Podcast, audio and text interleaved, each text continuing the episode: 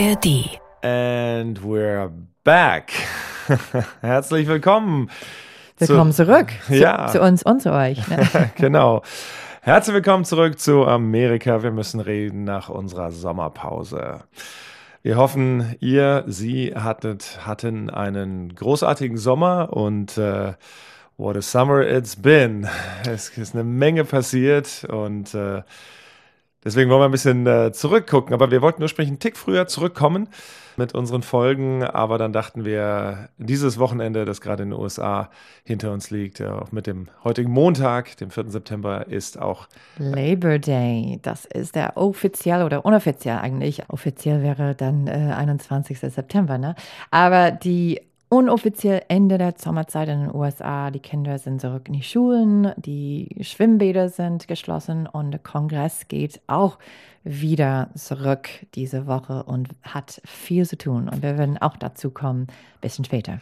Genau, und deswegen dachten wir, das ist das perfekte Datum, der perfekte Zeitrahmen, um wieder einzusteigen.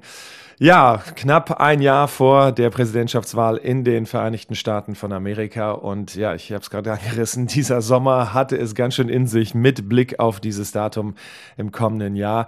Das meiste oder vieles von dem habt ihr ja mitbekommen. Wir wollen jetzt nicht allzu sehr in die Details einsteigen, aber wir müssen es einfach, weil auch das wieder so unglaublich ist, was passiert ist, einfach nochmal kurz anreißen und äh, nochmal ein bisschen besprechen. Denn ähm, natürlich kommen wir wieder auch nicht nach der Sommerpause dran vorbei, über The Donald zu sprechen. ja, also zwei neue, man, man kommt gar nicht mehr mit mittlerweile. Man weiß schon gar nicht mehr für wen. Man muss sich richtig so eine, so eine, so eine Tabelle machen, äh, wofür Donald Trump jetzt alles angeklagt worden ist. Zwei neue Anklagen sind dazugekommen. Nochmal kurz zur Erinnerung. Das eine war eine Anklage in New York, die war Anfang oder früher im Frühjahr. Ähm, da ging es um die Schweigegeldzahlung an eine ehemalige Pornodarstellerin. Das war im Staat New York. Das ist noch nicht ganz so brenzlig, würde ich mal sagen, weil das noch da geht es auch um, um, um äh, Gelder und um Veruntreuung so ein bisschen oder zumindest Business Records Falsification sozusagen. Also ähm, das Fälschen von Geschäftsunterlagen. Das ist noch eine mögliche Ordnungswidrigkeit, aber es könnte im Laufe des Verfahrens auch zu einer Straftat werden und dann wird es brenzliger. Der zweite Punkt, äh, da folgte wenig später die Anklage, das war im Zusammenhang mit den Geheimdokumenten, die das FBI bei einer Razzia dann in Mar-a-Lago, dem, dem Sitz des Präsidenten in Florida, konfisziert hat und äh, zusammengetrommelt hat. Das ist schon eine ganze Ecke problematischer für Donald Trump. Wird und, immer heißer. Ja, immer genau. heißer. Es ist so eine Steigerung. Vielleicht haben sie sich, aber ich glaube nicht, dass sie sich abgesprochen haben. Vielleicht hat Jack Smith das geplant. Also, Ja, also es ist ja nicht nur Jack Smith, denn ähm, es kommen eben jetzt zwei weitere äh, Anklagen hinzu. Alles das auch schon die erste war, wenn man so will, historisch, die zweite dann on top, aber dann hat er ja auch zwei Impeachment-Verfahren, von daher war man da von den Zahlen her auf der Norm, aber jetzt eben äh, die dritte Anklage. Da geht es, und das ist wirklich jetzt eine ziemlich, ja, brisante äh, Geschichte auch für Donald Trump, denn es geht um den Aufstand, den, den Sturm des Kapitols am 6. Januar. Und das vierte, was dann noch on top kam, auch das hatte sich natürlich angebahnt, das, das stand im Raum schon seit eigentlich seit, seit es passiert ist fast schon, aber es hat eine Weile gedauert, fast zwei Jahre eben jetzt, um die Anklage zu erheben. Und das ist nicht the United States versus the Donald, versus Donald Trump, sondern da geht es um Georgia. Und zwar die, ja, die Beeinflussung auf die Wahl, äh, auf den Staat, äh, die, die Wahlmännerauszählung und auch die Stimmenauszählung in Georgia. Und das ist ein eigenes Ding. Ähm, da gehen wir gleich mal drauf äh, ein. Aber zunächst erstmal noch mal die January 6 äh, Insurrection, also die Anklage am 6. Januar. Ja, welche Rolle hat Donald Trump beim Sturm aufs Kapitol am 6. Januar 2021 gespielt? Und ähm, wir wollen jetzt gar nicht darauf eingehen, wie viele Jahre das, falls er da verurteilt werden würde, äh, ihn das kosten könnte und wie viele Jahre da verurteilt würde. Aber es ist halt äh, insofern interessant, weil da geht es quasi wirklich um, um die Verfassung. Das ist jetzt nicht nur einfach eine, eine Straftat in dem Sinne, sondern da geht es um die Frage, ja, ist er ein, ein Feind des, des Landes? Es ist ja auch die Anklage United States versus äh, Donald Trump. Und ähm, wir hatten bislang immer gesagt, äh, bei der Geschichte, also selbst wenn er verurteilt werden sollte oder irgendwie im Knast landen sollte oder auch ähm, während der Prozess noch läuft, könnte er trotzdem als Kandidat unterwegs sein und er könnte auch gewählt werden. Das mhm. gab es halt die, die, diesen Fall gab es in der Praxis eben so noch nicht, aber wir haben immer gesagt, es gibt ja wenige Voraussetzungen, die man braucht, um Präsident der Vereinigten Staaten zu werden. Der eine ist, man muss mindestens 35 Jahre alt sein. Das zweite ist gebürtiger Amerikaner, also nicht ähm, eingebürgert. Das dritte, wenn man so will, ist, man darf nicht mehr als zwei Amtszeiten gehabt haben. Wenn, ne, wenn man zweimal im Amt war, acht Jahre, dann war es das, dann kann man auch nicht mehr antreten. Aber bei Donald äh, Trump wissen wir, er hat ja nur eine Amtszeit hinter sich. Also insofern, die, die Formalien sind gegeben, dass er weiter sich bewerben kann und äh, auch eventuell gewinnen könnte, dieses Amt. Aber da ist jetzt über den Sommer eine interessante ja, Debatte entbrannt oder entstanden unter Verfassungsrechtlern. Genau, es gibt ein paar Experten, aber äh, beide Seiten eigentlich. Ähm, die sind nicht, es ist kein, kein parteiischer Vorschlag, aber Legalexperten, aber auch äh, konservative Experten haben gefragt, ob es sein könnte, dass Trump nicht laufen kann, nicht laufen. What do you say? He can't run. He can't run, ja, das ist ein Amerikanismus. Nee, ja. Wie sagt man? Er kann äh, dass nicht, er nicht antreten kann. Also, dass er eigentlich nicht qualifiziert ist. Also nicht jetzt im Sinne, ob er qualifiziert ist für das Amt, sondern ja. dass die Voraussetzungen nicht erfüllt sein könnten. Dass er nicht antreten kann. Also sagen wir laufen auf Englisch, so he genau. can't run.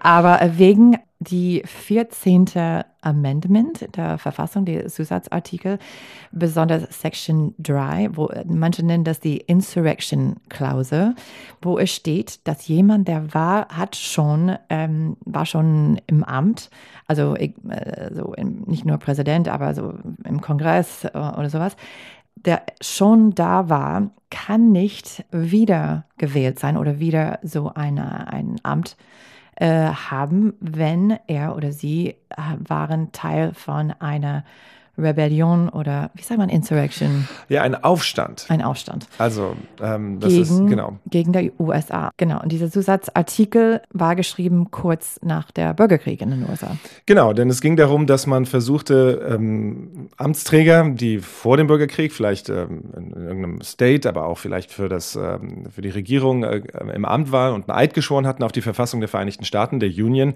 die dann eben für äh, losgesagt haben und dann für die Südstaaten äh, sich engagiert haben, gekämpft haben, dass die nicht wieder dann in Amt und Würden geraten würden und vielleicht dann eben die Verfassung weiter unterminieren oder unterlaufen würden.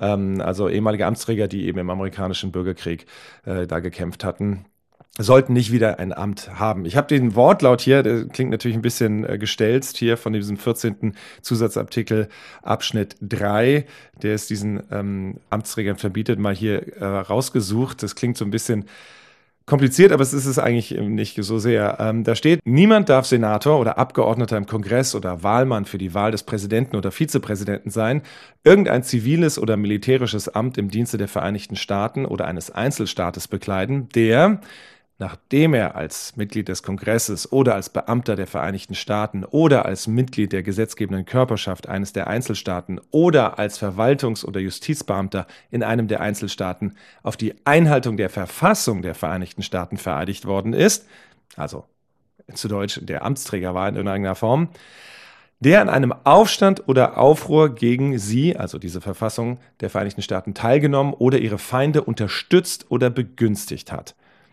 Der Kongress kann das mit einer Zweidrittelmehrheit dann in jedem der beiden Häuser aufheben wieder. Aber das äh, würde es wahrscheinlich nicht geben. Also die Frage ist, war Donald Trump mhm. beteiligt oder hat es unterstützt an, ja, an diesem Aufstand äh, oder genau. diesen Aufstand be begünstigt in gewisser Weise? Wie so häufig mit Trump. Also irgendwie kommt er immer in diese Situation vorbei. Also, er schafft das immer irgendwie zu so sagen, hey, das, also Insurrection, ähm, Aufstand, das, das habe ich nicht gemeint. Oder er würde, ne, so, das ist der Job von die Rechtsanwälten. Die müssen dann zeigen, dass er wollte das, dass er hat das extra gemacht, dass das war sein Plan.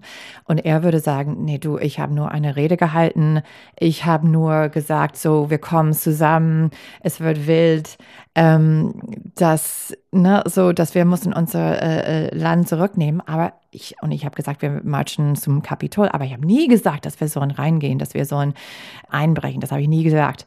Und das ist dann der Das ist Job. das Schwierige. Ne? Das ist das Schwierige. Und, und, da kommt er raus, weil es ist immer eine, äh, da, die müssen zeigen sein Intent. Was heißt Intent? Seine, seine Absicht. Seine Absicht. Und das wird schwierig. Also Wobei das, ich glaube, das ist sogar vielleicht noch der leichtere Teil in gewisser Weise, weil es gibt ja genug ähm, Beweismaterial. Das sind ja Tausende von, von Videos, Dokumenten und, und äh, Augenzeugenberichten und so, wo man sagen könnte, okay, das könnte man vielleicht vor Gericht noch so hinbiegen, dass er dafür verurteilt würde.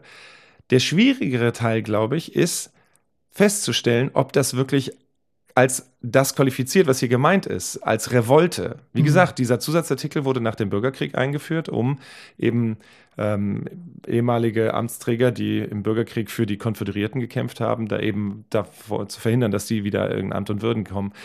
Aber das war der Bürgerkrieg. Also das war eine eindeutige Abs Lossagung von der, von der Verfassung der Vereinigten Staaten und mhm. ein eigenes Land zu werden. Hier kann man natürlich sagen, klar, war das eine Revolte, es war ein Aufstand, die wollten unterbinden, dass äh, Joe Biden vereidigt wird und gewählt wird von den Wahlmännern. Aber man könnte natürlich auch sagen, dass also Proteste und Ausschreitungen genau. gab es immer mal wieder gegen ja. den Vietnamkrieg. Ja. Äh, äh, ich bin ein bisschen aus dem Ruder gelaufen, okay, und aber ähm, genau, es ist out of hand geworden. Das also das meint, äh, das wollte er nicht. Also, also, Protesten darf man, Rede darf man da halten. Äh, insofern, ähm, das war dann, man könnte sagen, also nicht was er gemeinte. Es gibt auch, ich finde es auch, es sagt viel, dass die haben schon mehrere Leute äh, vor der Gericht gehabt seit der 6. Januar von den Proud Boys ja, und andere Leute, die vor Ort 17 waren. 17 Jahren verurteilt worden, der genau, also verurteilt worden, genau, ja. aber nie. Nicht ein von diesen Leuten ist wegen Aufstand verurteilt, also nicht eins. Also das zeigt, dass die Rechtsanwälte wissen, dass das wird schwierig dann zu, zu, zu zeigen. Insofern, ähm, es wird äh, wahrscheinlich schwierig und das sagen viele auch das geht, wenn es geht äh, vor der Gericht, dann wird es wahrscheinlich äh, vor der oberste Gerichtshof kommen, eventuell Supreme Court. Also, und. Aber ich fand zumindest einen interessanten Gedanken, dass wir die ganze Zeit darüber reden, ob er ähm, vom Knast aus Präsident sein könnte, jetzt mal verkürzt. Und, und äh, das war jetzt der erste Ansatz, wo man sagt, vielleicht ist er gar nicht äh, berechtigt, äh, sich äh, zu bewerben für das Amt. Aber es ist, wie gesagt, es ist sehr ähm, Was, schwammig. Ja, viele Leute haben schon diskutiert, wie kann dieses Mann wieder gewählt sein? Also wie kann das erlaubt sein nach der 6. Januar? Also insofern, jetzt haben Leute diese Klausel gefunden da und äh, vielleicht geht das wirklich nicht. Aber also irgendwie, ich, ich äh, habe nicht so viel Hoffnung dafür. Du, du willst dich da nicht drauf verlassen. ja, interessant. Also das äh, wird auf jeden Fall äh, unter Verfassungsrechtlern weiter diskutiert. Und damit kommen wir aber zur vierten mittlerweile. Also wie gesagt, man kann es äh, gar nicht mehr so richtig auseinanderhalten. Anklage gegen äh, Trump. Und da ist, wenn man so will, auch eine große Beweislast vorhanden. Ähm, auch da die Frage, warum hat es so lange gedauert? Ähm, warum jetzt so, wo der Vorwahlkampf so langsam warm wird, warm läuft und äh, es immer interessanter wird. Aber es liegt vor allen Dingen daran, dass man, glaube ich, da Sorgfalt vor Eile walten lassen wollte und einfach eine Menge es, es gesammelt immer, hat. Ja. ja. es dauert immer ein bisschen. Ich meine, klar will man, also ist wie mit äh, einem Hund zum Beispiel, man soll die sofort bestrafen, wenn die irgendwas gemacht haben, sodass alle verstehen, sodass das Hund versteht, warum äh, gestraft sein Donald wird. Trump mit einem Hund oder wie? ein bisschen. Nee, aber sonst ist es, äh, ich muss sagen, also wenn, wenn man äh, seine Unterstützer fragt oder zum Beispiel mein Vater, der nicht ein großer Trump-Fan ist, aber ähm, auf jeden Fall würde für ihn wählen äh, er sagt immer wieder, dass es noch ein äh, Hexenjagd ist. Und insofern war das so, ja, weil, wie du gesagt hast, wenn das ähm, so wichtig, wenn, wenn das ein Problem war, dann warum haben die nicht früher irgendwas gemacht? Und der Situation in Georgia, wenn man erinnert, ist, dass ähm, nach der Wahl hat Trump, der Staatssekretär da in Georgia, angerufen und hat gesagt, du, wir müssen nur 11.480 äh, Wahlzettel finden. Und, genau, äh, finde mir sie. Er hat ihn quasi ja, aufgefordert, literally die herzustellen. Finden. Also, ähm, und der hat sich gewehrt, äh, korrekterweise, obwohl er Republikaner auch war und auf Trumps Seite eigentlich, ja. aber hat sich unbestechlich da gezeigt und ähm, genau und deswegen und die machen das in Georgia nicht in der, äh, der Bundesgericht Genau, das ist nämlich der große Unterschied. Es ist eben nicht die USA, es ist ein bisschen wie New York. Äh, das ist ja auch ein Staats, äh, eine Staatsgeschichte, also der Bundesstaat New York gegen Trump. Ähm, aber hier ist es Georgia und das hat äh, zwei Aspekte. Der eine ist, dass Trump, sollte er verurteilt werden und Präsident sein, sich nicht begnadigen könnte. Das könnte er bei den anderen Sachen, bei den beiden Federal Cases äh, um den 6. Januar und die Geheimpapiere. Aber in dem Fall äh, ginge das nicht. Und der Richter hat auch, äh, das Gericht hat entschieden, dass dieses Verfahren im Fernsehen übertragen wird.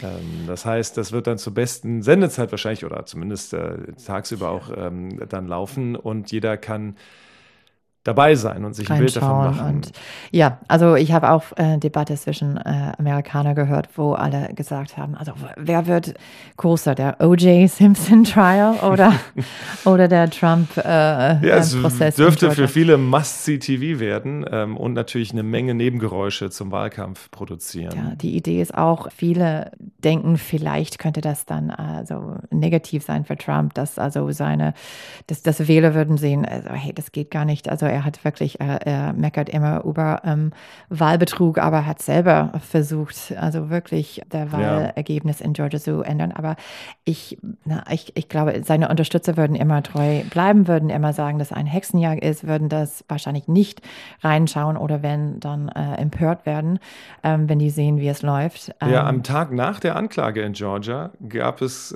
sieben Millionen Dollar Spendengelder, hat die Trump-Kampagne genau, man verkündet. Könnte also das so sogar in die Decke. Äh, quasi. Auf seiner Website, was war das, 35 Dollar spenden und dann ein von dieser jetzt total berühmte Mugshot. Genau, Fotos. womit wir noch zu einem ganz anderen wichtigen Aspekt haben, der jetzt in dem Georgia-Fall neu hinzugekommen ist. Denn das gab es in den anderen drei zuvor nicht. Entweder weil die Gerichte darauf verzichtet haben oder weil man es nicht für nötig befunden hat. Und diesmal ist er eben auch nicht vor einem Gericht erschienen, sondern in einem Gefängnis. Mhm. Äh, Fulton County Jail, ein ziemlich berüchtigten Gefängnis auch. Also es ist ziemlich, ähm, auch das kurios natürlich. Und dort hat man die Fingerabdrücke und mhm. eben auch dieses klassische, wie man es aus jedem Gangsterfilm in den USA kennt, dieses Foto. Der Mugshot heißt es. Gibt das sowas in Deutschland? Ich glaube, das ist sehr amerikanisch. Nee, ich weiß es ne? ehrlich gesagt gar nicht. Nee, das ist sehr amerikanisch. Weil dann wird es ähm, veröffentlicht und dann alle sehen das und die sind normalerweise nicht so besonders flattering. Also man sieht, also klar, also aber, aber in diesem Fall, er hat sich genau überlegt, welchen Gesichtsausdruck er da mhm. abgeben will. Er guckt da sehr finster mit tough äh, und ja. auch pissed off. Also. aber auch ein bisschen disheveled, ne? Sah aus wie seine Haare war nicht so gut äh, gekämpft wie normalerweise. Ja, war. das ist eins meiner amerikanischen Lieblingsworte, disheveled. Ja, ein bisschen auseinander, so als, sagt man. Also. Ja, genau. Ja, es gibt auch entsprechend, es gab ähm, vor einigen Jahren äh, im Wahlkampf äh, dieses Meme von Bernie Sanders, der da mit seinen Handschuhen saß und dann wurde das Foto überall reingeklebt auf dem Eiffelturm und in der verschiedensten Situationen. Ähm, Im Internet in den USA kursieren jetzt zig Varianten äh, dieses Fotos von Donald Trump. Das ist wirklich historisch. Also man kann bei diesem Mann ja ständig sagen, das ist auch noch nie da gewesen und historisch. Aber das gab es so in dieser Form noch nicht. Und äh, ist, ja, wir machen uns ein bisschen lustig jetzt gerade drüber, aber eigentlich, wenn man es durchdenkt, äh, ist es natürlich unfassbar erschütternd und, und auch, auch traurig in gewisser Weise, dass es dazu äh, gekommen ist, aber das ist eine andere Geschichte. Ja, ähm, ja diese, diese, da gibt es die lustigsten Memes. Äh, guckt mal im Internet so ein bisschen nach äh, Trump Mugshot. Aber natürlich gibt es mittlerweile auch schon T-Shirts und Kappen äh, und ja. das kann er vermarkten und er hat dann das selber gepostet, dieses Foto, äh, mit dem Hashtag darunter Never Surrender. Und da gibt er sich dann wieder als so der Rebel, ja. Ne? Inspirierend. Und, äh, ja, und das ist ja, aber, aber das vertieft ja weiterhin auch nur diese Trennung, dieses Divide zwischen denen, die sagen, mhm. ja genau, jetzt ja. Ist, äh, ist er äh, ein, ein Märtyrer fast schon, den wir, den wir erst recht unterstützen. Ja. Und Leute haben tatsächlich 35 Dollar bezahlt für ein Foto mit seiner Unterschrift. Also, und er hat, wie du gesagt hast, sieben Millionen innerhalb ein paar Tage nach der Marktstart ähm, reingeholt. Also, Insofern, wie gesagt, äh, ja, also seine Unterstützer bleiben auf jeden Fall treu. Also viele sagen, dass ähm, nach jeder Anklage gehen die Zahlen bei jeder Umfrage höher von seinen Unterstützern, von, von die Wähler, die ähm, wählen für ihn. Und das haben Und er liegt in den Umfragen ja auch meilenweit vor meilenweit den anderen. Meilenweit vor seine Gegner, die alle der Tag vor dieser Mugshot in Georgia auf die Bühne waren in meiner Heimatstadt ja. äh, Wisconsin in Milwaukee. Nur Trump war nicht da. Also genau, und hat trotzdem mit diesem Auftritt äh, vor dem Knast in Georgia allen die Show gestohlen. Da gehen wir gleich drauf an. Ich wollte nur zwei Sachen noch anmerken zu den Anklagen, denn, ähm, beziehungsweise zwei Daten erwähnen, denn auch das ist jetzt neu über den Sommer gekommen. Wir haben erste Daten, wann diese Verfahren, wo jetzt die Anklage erhoben worden, stattfinden. Und äh, einmal haben wir ähm, für den Fall in Miami, wo es um die äh, Geheimdokumente geht, da ist der Gerichtstermin der erste festgesetzte Prozessbeginn für den 20. Mai 2024. Und im Georgia-Fall ist der Gerichtstermin der erste, der 4. März, wenn ich das richtig auf dem Zettel habe. Was der Tag vor Super Tuesday ist. Super Genau. Tuesday ist ein sehr wichtiger Tag in der Vorwahlkampf, wo es gibt mehrere Bundesstaaten in, auf an einen Tag, die wählen normalerweise. Mehr als zehn Bundesstätten, manchmal bis Einer der 20. wichtigsten Tage Genau. im Vorwahlkampf, im. Entscheidungskampf innerparteilich, äh, wer, wer der Kandidat dann wird. Und äh, ja, ob das, ist ein Vorteil oder Nachteil wird, ist die Frage. Also, genau. ob, Man könnte sagen, das ist eigentlich natürlich, es bindet ihn natürlich. Er kann nicht Wahlkämpfen am Vorabend noch, er kann nicht dort sein, weil er nämlich im Prozess erscheinen. Und wir wissen, muss. dass im Vorwahlkämpfe gehen oft äh, viel mehr, also Extremleute wählen. Also das ist Mhm. oft ähm, nicht eine, wie sagt man, how do you say, like a, a, a Vorschau vor der Das ist keine Prognose. Gemein, ja, es ist nicht eine Prognose vor der ähm, Allgemeinwahl dann im November, also weil viel mehr, ähm, mehr konservative Leute, mehr Extremleute gehen dann wählen in der Vorwahlkampf. Das könnte dann für ihn In beiden eine, Lagern, ne? aber in diesem in- Fall schauen wir ja in erster Linie auf die in Republikaner, der weil Joe Republikaner Biden ja am gesetzt meisten, ist. ja. Aber, aber die, das könnte dann für die eine wirklich eine Motivation Mhm. sein, ähm, für Trump zuzustimmen. fünften. Auf jeden Fall skurrile Situation, während also diese Verfahren laufen, äh, laufen auch die Auswahlverfahren äh, in den USA, äh, bei den Republikanern vor allem. Ähm, ja, und äh, das Interessante am Georgia Case ist auch, dass er nicht alleine angeklagt ist, sondern 19 andere und das Ganze zusammengefasst wurde unter einem, äh, einem Paragraphen mehr oder weniger, den man gegen Gangstertum ähm, äh, ins Leben gerufen hatte. Also Racketeering ist da quasi der Vorwurf. Also als wäre das so eine, eine Bande, die sich quasi verschworen hätte, darunter eben auch äh, ehemalige Berater und äh, Hilfen von Trump wie Rudy Giuliani, sein ehemaliger Anwalt auch. Und ähm, ja, ist schon interessant, äh, dass, dass er jetzt quasi wie ein Mobster, ein Gangster ähm, da mit, mit einem solchen Paragraphen konfrontiert ist. Und äh, mal gucken, äh, wie diese Verfahren, das geht nämlich da auch schon los bei einigen, ähm, wie die dann ausgehen und ob das dann Hinweise gibt, äh, wie das für, für Trump dann ausgehen könnte. Aber es ist schon interessant, dass das ähm, parallel eben zu diesen ganzen wichtigen Vorwahlterminen läuft. Äh, vor dem Super Tuesday am 4. März. Ähm, Ist auch noch nicht in Stein gemeißelt, vielleicht ändert sich da noch ein bisschen was, weil natürlich die Viel kann Trump-Seite äh, Einspruch erhoben hat und, und dann guckt man, aber brisant. Aber kommen wir damit. sagt, un ja, unprecedented, sagt ja, Englisch, das was ist das Wort, das man quasi bei Donald Trump fast äh, zu häufig eigentlich, äh, aber zum Namen schon gehört. Ähm, ja. Ja. Aber das ist auch Teil des äh, Geheimnis seines Erfolges ähm, in gewisser Weise. Insofern gehört das auch sicherlich dazu. Aber ähm, er hat, äh, wie ich gerade sagte, die Show gestohlen einerseits, weil die ganze Aufmerksamkeit auf diesem Mugshot dann war, als er vor sich äh, da äh, vor dem Gefängnis ähm, melden musste. Aber am Tag zuvor gab es die erste Presidential Debate bei den Republikanern. genau, in Milwaukee, Mhm.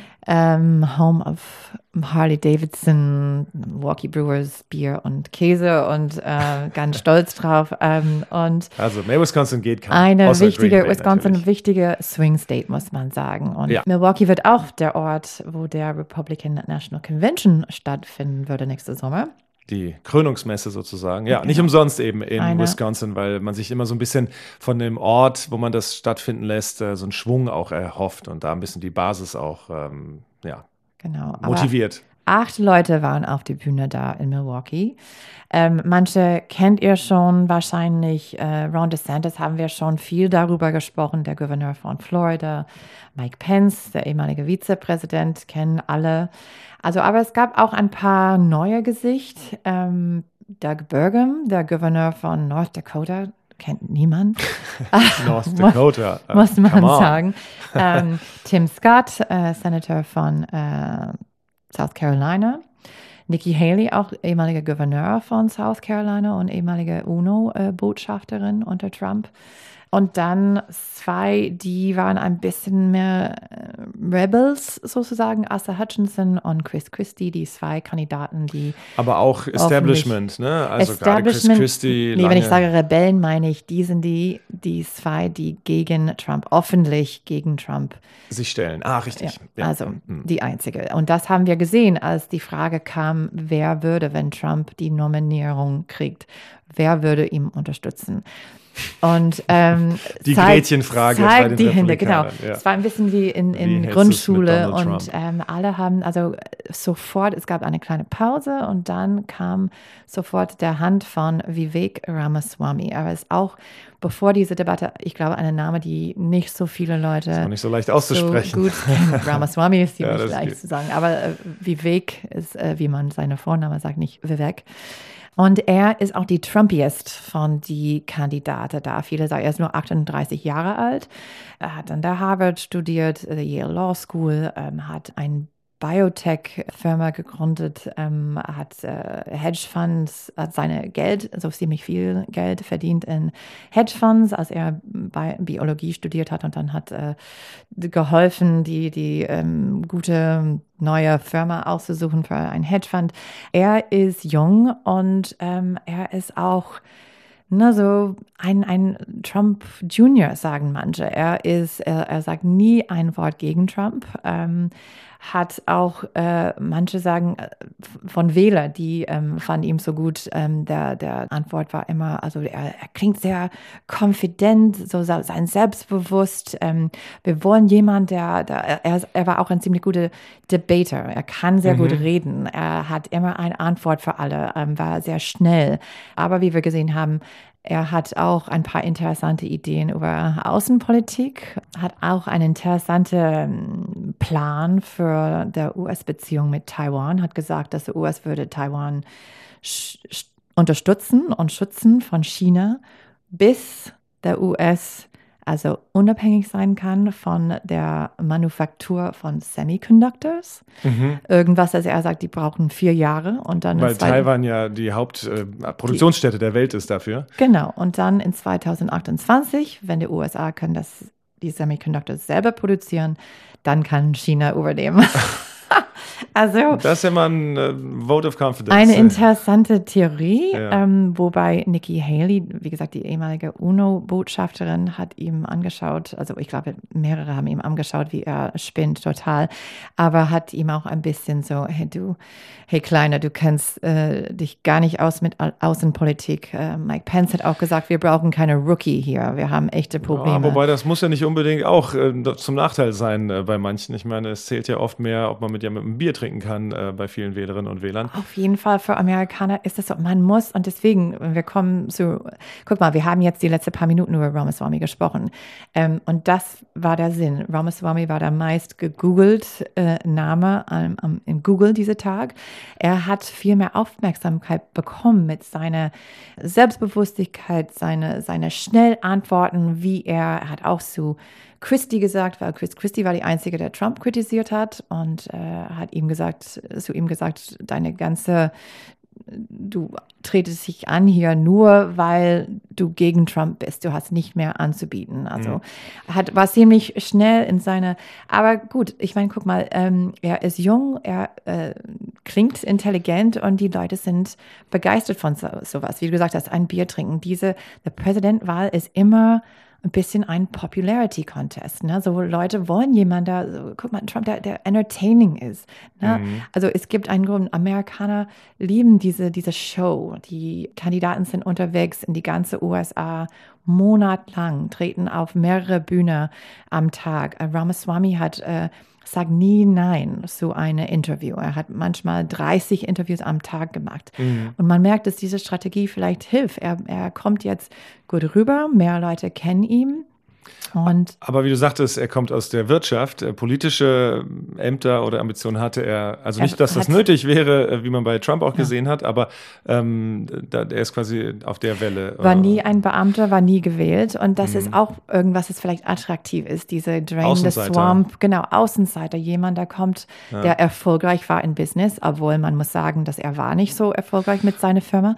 Also wie Trump, man kann sagen auch, dass er hat diese Ruf von äh, erfolgreicher Businessman kann. Aber Obwohl war er wirklich nicht immer genau. so stimmt. Wobei er ist jetzt nicht der ärmste Amerikaner. Es ist eine, aber eine Frage von Perception, also ja. wie Leute ihn sehen oder wollen sehen. Also für dich sozusagen, wenn man so wollte, ähm, die, die Trump-Gegner, die werden sowieso keine große Chance haben. Chris Christie, Asa Hutchinson, die haben sich ja noch nicht gemeldet, als die Frage kam, äh, würde man ihn unterstützen, wenn er der Kandidat würde. Ähm, aber du würdest sagen, also Mike Pence, also ich glaube, der hat das Charisma ich glaube, Pence hat Leute ähm, überrascht ähm, ähm, äh, bei der ba Solide, Debatte. Ja. Er war auf jeden Fall mehr outspoken, ist stärker mit seinen Worten, als mhm. man ihm gesehen hat. Man, man kennt ihn als jemand, der immer hinter Trump war, steht da hinten und hat mhm. genickt und hat ihm unterstützt, aber, aber nie so richtig ja. selber auf die Bühne stand und äh, so. Aber der hat auch die Hand gehoben, als es darum ging, wer würde unterstützen. Das ist natürlich interessant. Ich meine, denn der, also den hat Trump ja fallen lassen wie die heißeste aller Kartoffeln. Äh, ja. Und, und, äh, ja. und, bei dem Aufstand am 6. Januar sind die da ins Kapitol marschiert und haben gesagt, hängt Mike Pence. Wenn und, jemand einen Grund hat, ja. seine Hand nicht hochzuheben, war das äh, Mike Pence auf ja. jeden Fall. Aber man weiß auch, dass man braucht diese Magerwähler. Und mhm. äh, wenn man nicht die hoch. Und deswegen auch, ähm, guck mal, wir reden hier über alle. Feine Balance, aber der, ja. der, der Person der Säulen Nummer zwei unter Trump ist Ron DeSantis. Und wir reden gar nicht über ihn bis jetzt. Genau, also auf den bin ich jetzt gerade noch gekommen. Hat, genau, also, aber er hat auch, er hat geguckt erstmal was zu sein links und rechts zu sehen, wer hält die Hände hoch und soll ja. ich das machen? Weil klar, ich meine, als Gegner, warum man ist da auf die Bühne zu zeigen, man hat auch eine Chance, weil er nicht auf die Bühne steht, ein bisschen mehr präsent zu sein, ein bisschen mehr von die Rampen nicht zu klauen von Trump, der immer ja. im Licht steht. Und ja, also, aber das ist ein fine line. Aber äh, ich meine, man muss, muss man sagen, ähm, wahrscheinlich der Hand hochhalten, also diese Wähler zu kriegen. Ja. Also eine Chance zu haben, diese Wähler zu kriegen. Ein taktisches Händeheben sozusagen. Ja, ja strategisches. Ja. Also du würdest sagen, ähm, Mike Pence hat sich wacker geschlagen, aber der ist jetzt wirklich nicht der, der Frontrunner. Nikki Haley ähm, als die aussichtsreichste Nikki Kandidatin, Haley, Frau. Ich äh, glaube, die Demokraten würden Angst haben, wenn Nikki Haley der mhm. Nominierung kriegt. Sie klingt, sie war, ähm, hat auf jeden Fall Außenpolitik-Erfahrung. Ja, absolut die kompetenteste da. Der ja. kompetenteste, ja. Und auch, ähm, es gibt ein super Profil über Haley, das in Politico geschrieben ist, bei, also falls jemand auf Englisch diese lange, lange Artikel von Tim Alberta lesen will. Aber es, äh, mit ihrer ganzen Lebensgeschichte ist es wirklich beeindruckend, wie ihre Eltern sind aus Indien gekommen.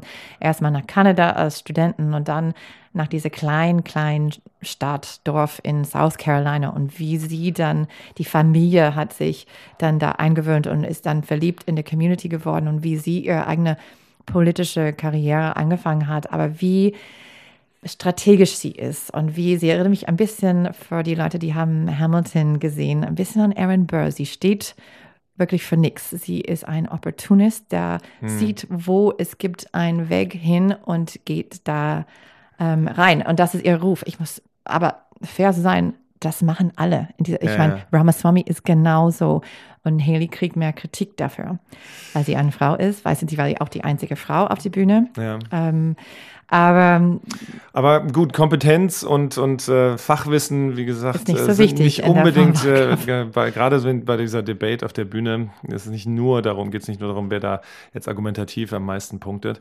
Ron DeSantis, würdest du sagen, ja, der hatte wirklich, von dem haben wir ja, bevor das losgeht, immer gedacht, das ist der gefährlichste Mann für ja. Trump, äh, weil der eben ähnliche Ansichten hat, vielleicht sogar noch im, extremer in manchen Dingen, ähm, erfolgreiche Wiederwahl als Gouverneur in Florida letztes Jahr. Also der hatte quasi alle Zutaten, um hier mit Schwung reinzugehen. Mhm. Und dann ist das ein Rohrkrepierer geworden, der Start seines Wahlkampfs.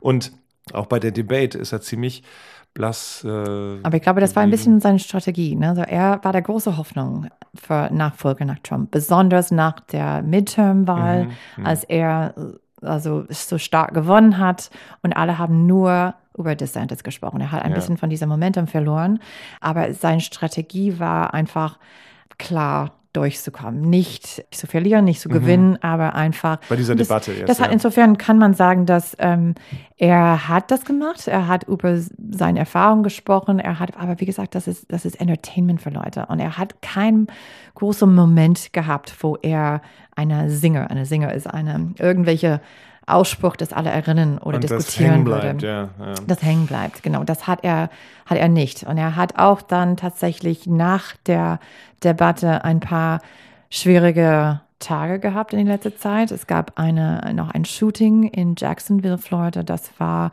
eine, der Shooter war ein Rassist mit einer, hat eine Manifesto-Briefe ähm, hinterlassen, dass er hasst Schwarze und er würde versuchen, so viel zu töten. Er ist erstmal zu einer schwarzen Universität gegangen. Die haben, der Sicherheit hat ihm ähm, rausgeschickt und dann ist zu einer Laden gegangen und hat drei Leute geschossen. Und ähm, DeSantis ist dann zu ähm, der Ort gegangen, mit der Community zu sprechen, ähm, eine Rede zu halten und er war geboot, weil ne, wurde ausgebuht, ja. Wird ausgebuht und weil alle wissen, dass er seine große Thema ist Wokeness und Anti-Woke. Er ist die Anti-Woke, wie er gesagt hat, that Florida is where woke goes to die. Also da, ähm, wo Wokeness stirbt. Also ich glaube, viele Leute ähm, fand ihm fand es nicht gut, dass er also sein Präsenz war nicht willkommen ähm, und hat hat ihm so ausgebuht, dass er könnte weiter nicht reden. Ja, und der andere Punkt war, dass jetzt gerade ein Hurricane über Florida hinweggefegt ist, Idalia. Und äh, das ist klassischerweise das, äh, immer kennen wir auch aus Deutschland von äh, Überflutungen und Überschwemmungen äh, für, für Regierungschefs die Möglichkeit, äh, sich zu präsentieren als Macher, als Helfer vor Ort und Punkte zu gewinnen. Aber Oder ist, zu verlieren, wie wir gesehen haben, auch. Ja, Mal. das ist ihm eben nicht so gut ge gelungen. Also okay. da ist so ein bisschen ja nicht so gut angekommen an den Stellen, wo er dann aufgetreten ist, um da zu sagen, hier, ich bin bei euch. Ähm, Zumindest nicht so das Momentum. Er hat sich auch nicht mit Joe Biden getroffen oder kein Foto, er wollte kein Foto entstehen lassen, wo die beiden zusammenstehen, als Joe Biden jetzt auch äh, in das Katastrophengebiet geflogen Was ist. man ein bisschen verstehen kann, weil äh, sein Gegner oder Trump könnte das dann mhm. benutzen, äh, zu sagen, dass, guck mal, er ist so ähm, Freunde, befreundet, ganz eng befreundet mit der Präsident. Aber der Senator ähm, Rick Scott war dann in seiner Stelle, war dabei und äh, hat Biden auch gelobt und bedankt für seine Hilfe. Ähm, mhm. Und es war eine starke Auftritt. Also für beiden. Für, und für beide. Auch, ja, genau, eben, aber ich. eben nicht für ähm, Ron DeSantis. Mhm. Ja, also unterm Strich würdest du also sagen, Mr. Ramaswamy, das ist einfach der beste Name, finde ich. Ramaswamy. President Ramaswamy. Ähm, der ist derjenige, der von diesem ersten TV-Duell das ja, wie gesagt, überschattet wurde, wenn man so will, vom Fehlen von Trump, beziehungsweise es wurde dadurch ein bisschen in die Ecke gedrängt. Ähm, das war das Thema der, der nicht da war. Aber von denen, die sich da ein bisschen präsentieren konnten, war das so ein bisschen der Punktgewinner für dich. Und von dem werden wir wahrscheinlich noch ein bisschen mehr hören jetzt. Ich fand, er war ein bisschen der Breakout-Star. Okay. Aber vielleicht, weil er auch ein bisschen neuer war. Den das kannte keiner eben ja, so. Das bedeutet so, nicht, nicht, dass ja, ähm, ja. das ihm weiterbringen würde. Aber auf jeden Fall der Star der Abend war Ramaswamy. Ja, vielleicht positioniert sich da jemand als möglicher Vizepräsidentschaftskandidat. Das kann auch gut sein. Obwohl er hat gesagt, er hat keine Interesse in der Job. Aber hm. alle sagen das, ne? Ja. Gut. Ja, also da war wie gesagt eine Menge los, neue Anklagen gegen Trump, die offizielle, der Kickoff, wenn man so will, der TV-Duelle und der ähm, der heißeren Wahlkampfphase, bis es dann Anfang des Jahres mit den Vorwahlen dann direkt losgeht. Aber mit dem Beginn des Herbstes, wenn man so will, oder dem Ende des Sommers jetzt zum Labor Day Weekend, kommt ja auch nicht nur die Präsidentschaftswahl langsam in Fahrt, sondern auch der Kongress kommt wieder zurück in Session. Und, und da wollen wir jetzt gar nicht so tief eingehen, aber nur nee. so ein kleiner Ausblick. wir werden was beobachten über die kommenden Wochen, weil die haben viel zu tun sogar. Die müssen der neue ähm, Haushaltsbudget äh, passen, bevor die Ende des Monats. Und wenn nicht, dann gibt es noch äh, der Gefahr von einem Government Shutdown. Mhm. Was äh, dann wir wissen, dann Leute wird nicht bezahlt, also der Government hört auf zu funktionieren. Also und es gibt wie immer auf der republikanischen Seite diese Taliban 20, die, äh, dieser mehr extrem äh, Freedom Caucus auf der äh, rechten Seite, der ähm, hat, äh, hat gesagt, dass sie ähm, würden vielleicht mitmachen, also nicht alle, wenn ähm, Kevin McCarthy, der, der Mehrheitsführer, äh, die unterstützt mit einem kleinen Projekt, das die vorhaben. Nämlich? Nämlich die Amtsenhebung, Verfahren gegen Präsident Biden ein Impeachment-Verfahren, also gegen äh, Biden. Also der Freedom Caucus will das durchdrücken äh, und, und, nur dann spielen sie mit, und, um das Budget äh, oder den Haushalt zu verabschieden. Ähm, und sie haben Biden weshalb auf dem Kieker? Also nicht nur grundsätzlich, sondern was ist der Vorwurf? Es geht weniger um Biden und mehr um seinen Sohn und seine Business, das er gemacht hat. Und ab äh, Biden Präsident Biden hat irgendwas damit zu tun oder hat profitiert davon. Und dahin wollen die reinschauen und gucken. Und vielleicht, also das war schon das Erste, was Marjorie Taylor Greene, die äh, konservative Abgeordnete von äh, Georgia hat das als allererste gemacht in ihrer neuen Amtszeit und hat äh, einen Artikel vorgestellt als äh, ein Impeachment-Prozess gegen äh, Biden. Ob das wirklich so weit kommt, würden wir das scheint mir sehr, sehr weit hergeholt, aber es ist vielleicht auch eine Idee als, als Ablenkungsmanöver vielleicht. Ähm. Genau, also Trump ist äh, in die Schlagzeile wegen seiner äh, Probleme vor der Gericht. Also man könnte dann sagen, das ist eine Ablenkung oder ein Vergleich oder ähm, ein Equalizer vielleicht auch. Also. Ja, zumindest, dass da irgendwie eben auch in die andere Richtung äh, juristische Mühlen malen und oder zumindest ist es ja ein politisches Verfahren, kein juristisches, insofern ähm, ein Impeachment-Verfahren. Aber zumindest würde das Aufmerksamkeit bisschen gefährlich, ja. aber es könnte immer backfire, also es könnte da der Gegenteileffekt haben. Also wenn die geben dann viel Geld aus für diesen Prozess, statt äh, ihre Arbeit zu machen, sagen viele, und das nervt dann Wähler und könnte das das, ähm, wer weiß, also schwierig sein dann äh, nächste November. Also, also, ein interessanter Herbst steht uns bevor ähm, und ähm, soweit unser kleiner Rückblick äh, auf diesen äh, Sommer und es war wirklich äh, sehr viel äh, los und ähm, ja, auch weiterhin wird uns das beschäftigen. Aber ich möchte zum Schluss noch auf eine Sache eingehen. Äh, als ich das Bild gesehen habe, dachte ich, that is so American. I love it. Ähm, das gibt es wirklich nur in den USA. Sowas äh, hast du es vielleicht gesehen, aber vielleicht hat das einer von euch auch gesehen. Und zwar ähm, ein, in Nebraska hat ein, ich weiß gar nicht, ob er Farmer ist oder einfach, aber wahrscheinlich, sonst würde das Viech ja nicht haben, ähm, hat sein Auto so ausgebaut, und es ist kein Pickup, wo das Tier hinten drauf lag, sondern ähm, er hat quasi die Beifahrerseite ausgefräst und verstärkt mit, mit so Gittern, sodass ein, und jetzt nicht irgendein Kalb, sondern ein ich weiß gar nicht, wie viel Tonnen das Viech wiegt, ein, ein Watusi-Bulle. Das sind diese, diese, diese äh, Rinder mit diesen mega Hörnern. Also noch nicht mal Longhorns, sondern das sind also Baumstämme von Hörnern. Und der war vorne, der hat auch noch den passenden Namen Howdy Doody ähm, und ist wirklich äh, ein, ein großartiger.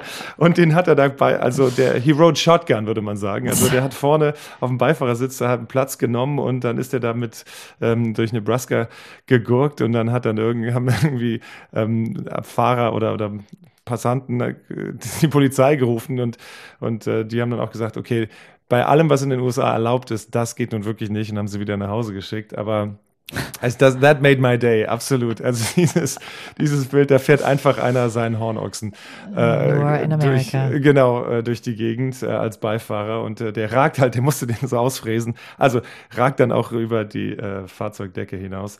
Schaut's euch an, äh, gibt's überall zu googeln. Howdy Doody, der mega Watusi-Bulle, der in Norfolk, Nebraska spazieren gefahren wird. Ähm, ja. Gotta love it. Und wir sagen nicht Howdy Doody, aber Tschüss für diese Woche. Und ähm, genau, wir hören von uns. Hören von uns? Nee, nee. wir lassen von uns hören. In ja. zwei Wochen wieder. So long. Tschüss.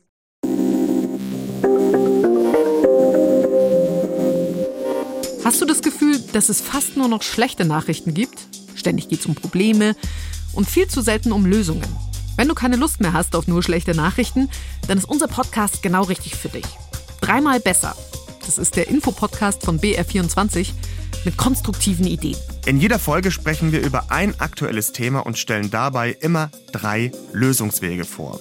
Zum Beispiel, wie dir KI im Job helfen kann, womit wir unsere Autos in Zukunft tanken, wie effiziente und arbeitnehmerfreundliche Arbeitszeitmodelle aussehen und wie wir keine Termine mehr vergessen. Ich bin Kevin Ebert. Ich bin Birgit Frank. Wir sind die Hosts von Dreimal Besser. In dreimal besser schauen wir nach vorne und darauf, wie es besser laufen kann. Weil das Schöne ist, es gibt meistens schon gute Ideen, wir machen die nur sichtbar. Jeden Freitagmorgen gibt es eine neue Folge, unter anderem in der ARD Audiothek.